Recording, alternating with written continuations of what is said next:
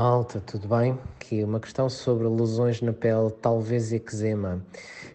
Um, pele é sempre fígado, Marta. Uh, lesões na pele ou alterações dermatológicas normalmente respondem muito bem à compensação energética do fígado. Uh, também pode ser rins, portanto, a primeira coisa a fazer é sempre tentar perceber onde é que é mais bióssano, se é fígado, se é rins. Também pode ser baço, mas predominantemente, normalmente lesões cutâneas, alterações cutâneas, coisas dermatológicas respondem sempre bem. Se não resolve, contém imenso processo dar reiki no fígado. Como uh, coisas dermatológicas, nós temos sempre que pensar também, isto já tem a ver com psicossomática, a pele é um órgão e, portanto, é o órgão que separa o nosso interior do nosso exterior e, portanto, tem sempre a ver com a comunicação que nós fazemos com o nosso exterior. Quando há alterações cutâneas, há, há qualquer coisa que se passa fora de nós que nós estamos com dificuldade em integrar. Ou seja, demasiado stress causado por um processo qualquer fora de nós normalmente resposta a stress, a fatores de stress quando são crianças, a fatores de stress nos adultos à volta.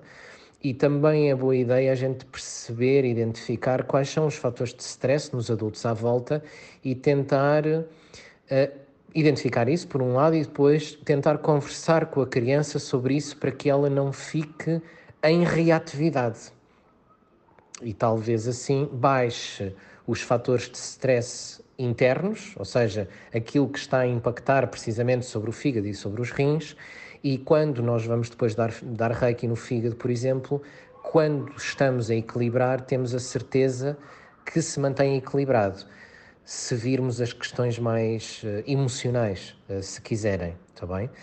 Porque se não virmos as questões emocionais, corremos o risco de estar a compensar o fígado e os rins e que dois dias depois ou três dias depois se esteja mais ou menos na mesma. E coisas dermatológicas têm que ser feitas de fundo, porque senão não funcionam. Está bem?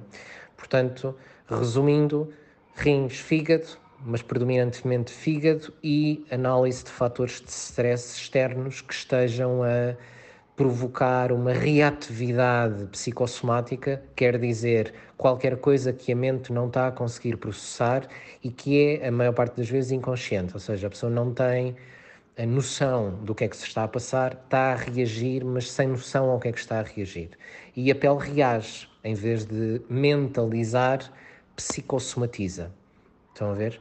Não sei se fui claro, mas se não fui, perguntem uh, e peçam clarificação que eu tento, tento clarificar, está bem? Um, pronto, fica aqui o, o, o áudio então sobre eczema. Uh, eu vou responder a seguir sobre o, a questão das hemorroidas, está bem? Um abraço a todos e até já.